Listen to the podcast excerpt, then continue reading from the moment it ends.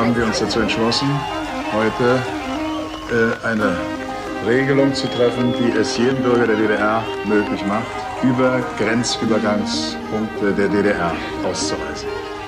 45 Jahre nach dem Zweiten Weltkrieg endete in der vergangenen Nacht die deutsche Teilung.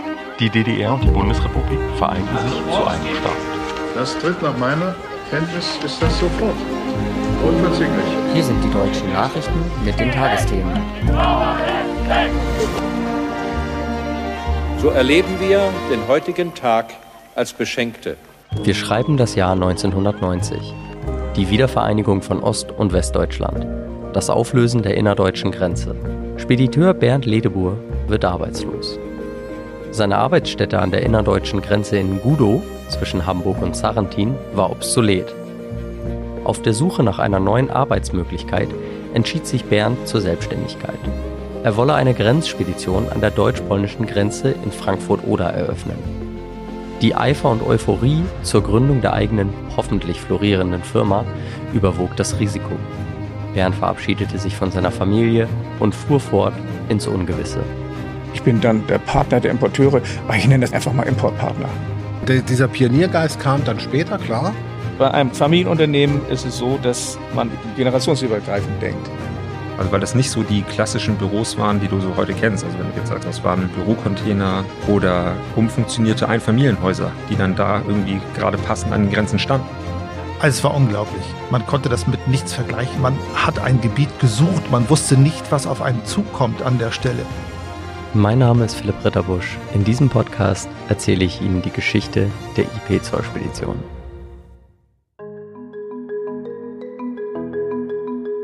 In der heutigen Folge hören wir als erstes von Tino Blois. Tino fing eine Ausbildung an, wie er gleich selbst beschreibt, in der Speditionsfirma von Bernd Ledeburs Vater. Nach einiger Zeit durfte er Bernd beim Aufbau der ersten Importpartner-Filiale in Frankfurt an der Oder helfen. Später fing Tino als Filialleiter in Hamburg bei Importpartner an. Ja, also der Einstieg war also folgender. Ich äh, hatte die Möglichkeit bekommen von Bernd, äh, die Berufsausbildung des Speditionskaufmanns im Unternehmen seiner Eltern, ja, kann man so sagen, seines Onkels, seines Vaters, zu Ende zu machen. Äh, Ledebur und Söhne, äh, LKW-Spedition aus Mölln, nachdem an den Grenzen ja Schluss mit lustig war. Jetzt hat Bernd zwischenzeitlich aber auch sich gesagt, ich werde jetzt auch nicht äh, umziehen nach Helmstedt oder äh, der Spur folgen ähm, in eine andere Filiale, sondern äh, ich mache selbst und ähm, hat also Importpartner seinerzeit gegründet und stand dann an einem, und es, da bin ich mir ganz sicher, es war ein Sonntag vor meiner Tür. Ich äh, total verpennt, schlief natürlich noch, war ein junger Mann äh, seinerzeit und äh, wohnte damals im Haus meiner Großeltern. Und Großmutter kam in mein Zimmer und sagte, Tino, komm mal schnell an die Tür, da ist jemand für dich. Ich sage, wer, wer will denn um diese Zeit? Ich sage, hör doch auf. Äh, ja, nee, das ist dein Chef. Ich sage, Gott, was ist jetzt passiert? Mein Chef. Dachte natürlich an, an seinen Vater Uwe und ging also äh, letztendlich an die Tür und vor mir stand Bernd Ledepur und sagte, wir wollen das Büro eröffnen. Äh, und zwar haben wir einen Container in ähm, Frankfurt-Oder an der Grenze und äh, willst du mitkommen? Äh, Ich habe gesagt, ja, geht ja nicht. Äh, Ich muss ja Montag zur Arbeit, ganz normal bei Ledebo und Söhne, das geht ja nicht. Ja, mit meinem Vater habe ich schon gesprochen, das geht in Ordnung. Ich so, okay, gut, dann äh, gerne. Er hatte damals einen Wohnwagen sich geliehen und ich rede jetzt von so einer Knutschkugel. Das war also kein richtiges, äh, also was man sich heute unter einem Wohnwagen vorstellt mit viel Komfort, sondern es war im Grunde etwas kleines, damals schon gebrauchtes, geliehenes. Wir kamen in Frankfurt Oder an und bauten den Wohnwagen auf und ja, besetzten das Büro, Schreibmaschinen rein und haben Mitternacht eröffnet. Tatsächlich. Und haben von da an die Zeit, die ich da war, und ich meine, es war eine knappe Woche, tatsächlich 24 Stunden geöffnet gehabt zu zweit. Das wäre gar nicht so schlimm gewesen, wenn damals die Grenzer die glorreiche Idee gehabt hätten, dort Toilettenhäuschen hinzustellen, haben sie aber nicht. Ja. Also ähm, wenn man dann mal, ich glaube, man sagt, offiziell austreten gehen musste, ja, hat man sich ins Auto gesetzt, ist also das nächste Waldstück angefahren. Und ja, so lernte man also Frankfurt auch mal kennen.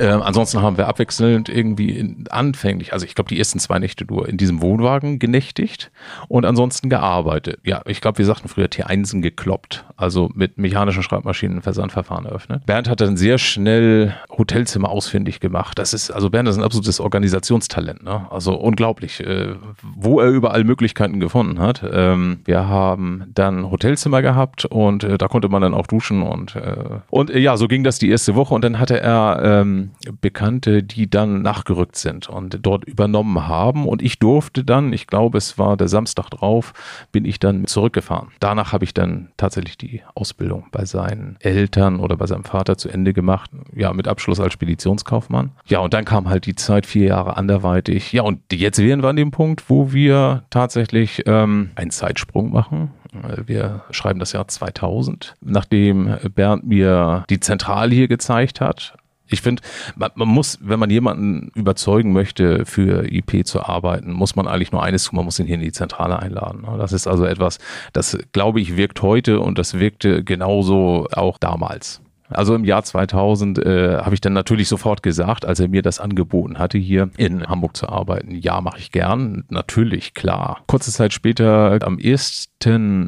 Februar 2000 meinen Job anzufangen in äh, Hamburg nach zwei Tagen. Kurz Einarbeitung am Burchard Kai, unserem sehr kleinen Büro Burchard Kai. Ja, also noch kleiner als Lübeck. Lübeck zwei Leute. Altenberg, glaube ich, auch zwei Leute. Ja, Burchard Kai damals einer. Dort äh, habe ich dann an diesem ersten Tag, äh, nachdem der Kollege mit Rückenschmerzen nach Hause gegangen war, übernommen und ich glaube irgendwie um 19.30 Uhr oder so habe ich die Hütte abgeschlossen und dann war auch der letzte Fahrer weg und der letzte Kunde zufrieden und ich bin völlig kaputt nach Hause gefahren, habe mir gesagt, okay. Und ich denke, das werden die einen oder anderen, die aus der Branche kommen, werden das nachvollziehen können. Ich habe mir damals gewünscht, wenn ich irgendwann an der Stelle bin, wie meine Kollegen, die das schon länger machen, dass ich einen Stapel Papiere einmal sichte. Also ich blätter sie einmal durch und sehe auf den ersten Blick, wo die relevanten Daten stehen. Da ich mir gesagt, wenn ich das erreicht habe, dann wird alles besser. Das war natürlich zu dem Zeitpunkt noch nicht der Fall und äh, dementsprechend unglaublich lange hat es gedauert, bis ich die äh, Papiere wirklich dann auch äh, vernünftig sichten konnte. Ich will sagen, wir haben zolltechnisch gesehen haben wir alles gemacht. Wir haben äh, nicht nur Versandverfahren eröffnet, natürlich auch, was sehr selten war, mal eine Ausfuhranmeldung, aber natürlich auch Import gemacht. Äh, die Teilungsaufteilung, dass man nur einen Bereich gemacht hat, ging natürlich nicht dort an der Stelle, äh, so dass man eigentlich alles etwas konnte, nichts perfekt.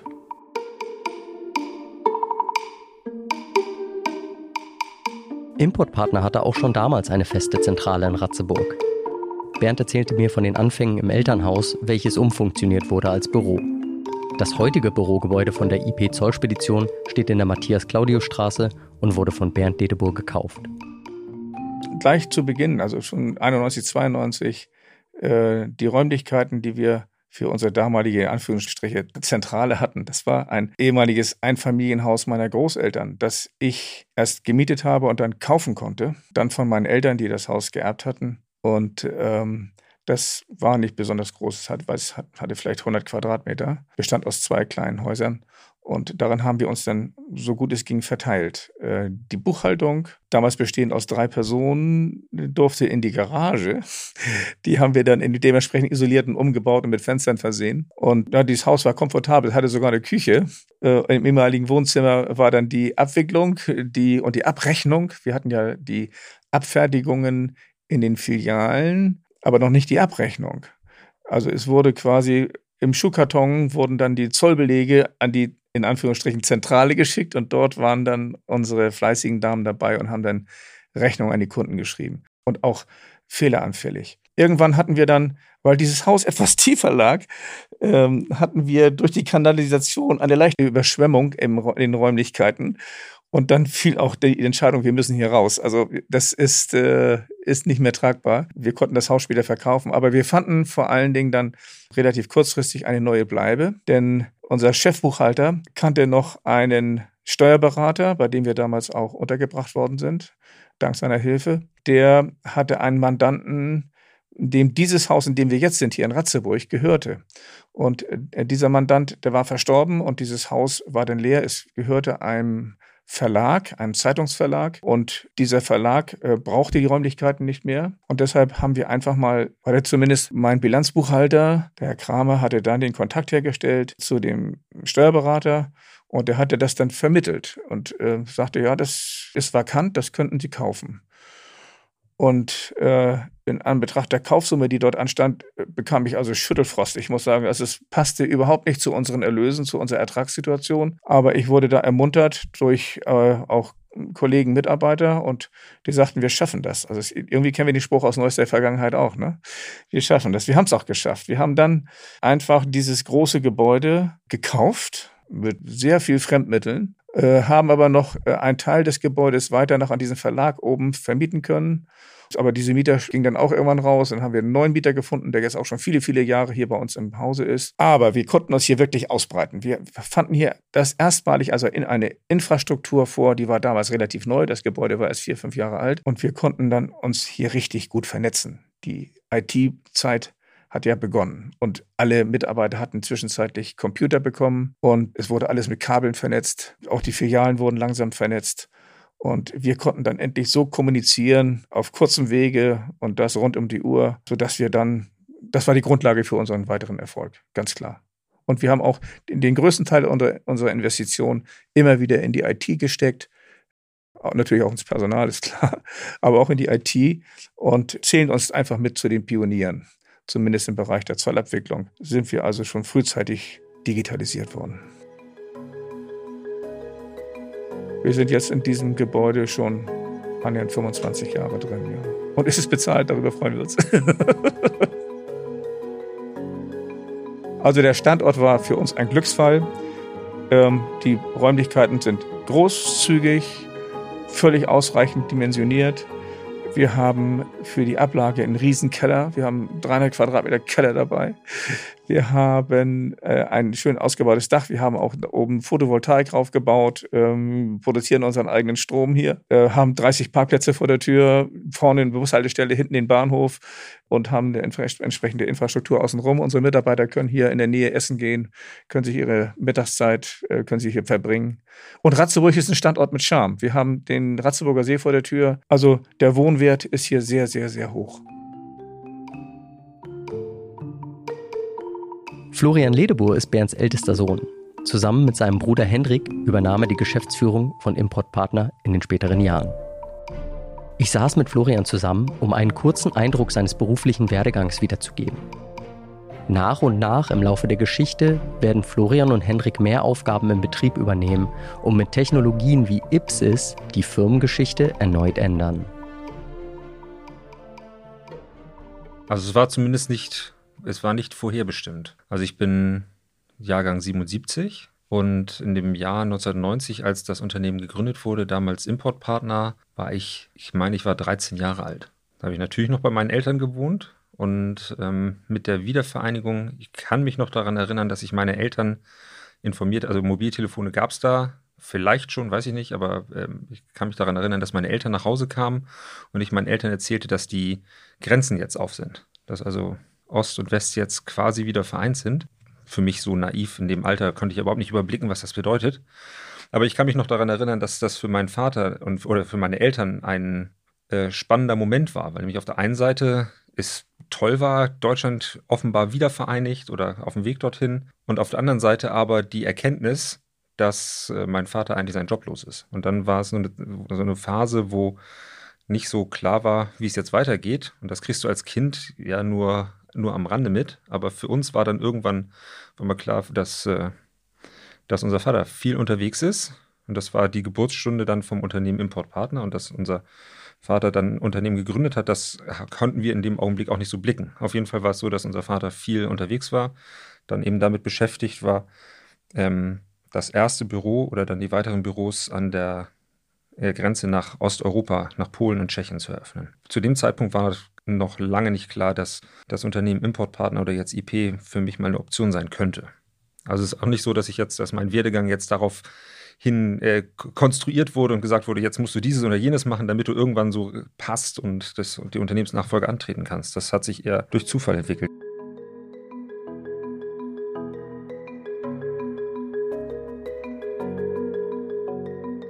Meinen Eltern war ziemlich schnell klar, dass, dass ich nicht ein Jahr rumsitzen werde, sondern irgendwas muss ich machen. Und äh, da ich schon während der Schulzeit ähm, mich sehr für Computer interessiert habe und ähm, IT im Allgemeinen, ähm, hatte ich mich dann für das Studium äh, Mediendesign entschieden. Das war ein ganz neuer Studiengang, den gab es gerade erst. Und dann bin ich so Hals über Kopf äh, ausgezogen und bin nach Wismar gegangen. Und es war also klar, dass ich in den Bereich IT gehen möchte und Mediengestaltung und ähm, habe letztlich dann aber nicht das Studium beendet, sondern habe eine kaufmännische Ausbildung gemacht im Marketing, war bei Werbeagenturen in Hamburg, wo ich gearbeitet habe, dann trotz der kaufmännischen Ausbildung allerdings im äh, IT-Umfeld. Das heißt, ich habe viel im äh, programmiert, im Backend, also ja, so Datenbank-getriebene Geschichten. Und habe dann da aber nicht wirklich meine Erfüllung gefunden. Und das war kurz vor der EU-Osterweiterung, also kurz 2003 mag das gewesen sein oder 2004, so um den Dreh. Und da habe ich ein ähm, Gespräch mitbekommen zwischen meinem Vater, ein Telefonat, und meinem dann zukünftigen Chef, der äh, nämlich im Softwarebereich tätig ist und damals das Unternehmen gegründet hatte, welches als erste eine Software für die IT-Abwicklung im Atlas Zollatlas-System äh, an den Markt gebracht hat. Und der war verzweifelt auf der Suche nach neuen Mitarbeitern, weil er einen Standort in Hamburg eröffnet hatte, da er wusste, dass mit der EU-Osterweiterung Personal bei meinem Vater im Unternehmen frei wird, weil er ja aufgrund der EU-Osterweiterung sich sozialverträglich von Mitarbeitern trennen musste. War halt eben die Frage, ob, ob er Personal hat, das vielleicht in diesem Softwareunternehmen als, als Consulter tätig werden könnte, etc. pp. Das fand ich ziemlich spannend und ich habe mich daraufhin bei, bei denen beworben, auch absolut ohne Zollkenntnisse und habe nach einem erfolgreichen Bewerbungsgespräch dann in Hamburg in der neuen Filiale anfangen können, in diesem Softwareunternehmen, damals als Consulter und also eigentlich erst als Vertriebsmitarbeiter. Also ich bin, habe eine Einarbeitungsphase dann gehabt in Bad Homburg, habe dann, das war zu der Zeit, als damals das NCTS-Versandverfahren elektronisch abgebildet wurde. Und da bin ich ins kalte Wasser geworfen worden, habe also in Bad Homburg selbst einige Schulungen mitgemacht in dem Umfeld. Und dann hieß es so, jetzt schulst du mal. Und dann habe ich mich da vorne hingestellt und habe Mitarbeiter aus Logistikunternehmen auf dem neuen Modul NCTS geschult, ohne selbst überhaupt jemals eine Verzollung gemacht zu haben und eigentlich keine Ahnung davon zu haben, wie das nun vonstatten geht. Aber es hat funktioniert und die Leute haben tatsächlich was gelernt und konnten das dann auch anwenden. Und ähm, dann war ich in Hamburg in der Filiale als Vertriebsmitarbeiter und als Consultant und habe ähm, Atlas Software verkauft, bis äh, das Unternehmen dann verkauft wurde. Die Frage, wo geht's denn hin? Und das war dann so der Zeitpunkt, wo mein Vater, mein Bruder war schon zu dem Zeitpunkt in dem Unternehmen, dann gedacht, gesagt hat, ja, Florian, überleg dir doch mal, möchtest du eventuell in das Unternehmen kommen? Mit der Aussicht auf, äh, auf Unternehmensnachfolge bei Importpartner damals. Und das war eine ziemlich schwierige Entscheidung, weil ich von dem Unternehmen ja immer nur am Rande mitbekommen habe. Ich wusste, das bewegt unser privates Leben, natürlich im, im, erheblichen Maße. Aber was denn das im Einzelnen praktisch bedeutet mit den ganzen Filialen und den Mitarbeitern und der Verantwortung und dem Risiko, was damit einhergeht, war mir zu dem Zeitpunkt eigentlich gar nicht bewusst. Ähm, also die Sorgen, die damit einhergehen oder die, die man einfach hat, wenn man Gesellschafter und Geschäftsführer eines Unternehmens ist, die waren für mich da überhaupt nicht absehbar. War mir nicht klar. Also da bin ich dann eher blauäugig dann an die Sache rangegangen. Mich hat es gereizt, lässt es sich wirklich gut leben. Die Familie natürlich wieder näher bei sich zu haben und auch der Reiz, etwas Neues zu machen. Und dann bin ich ins Unternehmen gekommen und habe dort eigentlich gar nicht in der Praxis, in der Abwicklung erst meine Aufgaben gesucht, sondern in der, auch dem Schwerpunkt wieder IT. In der nächsten Folge sprechen wir mehr über die Entstehungsgeschichte zu Zeiten der EU-Osterweiterung und den damit verbundenen Risiken der Firma. Mein Name ist Philipp Ritterbusch von der IP Zollspedition. Vielen Dank fürs Zuhören.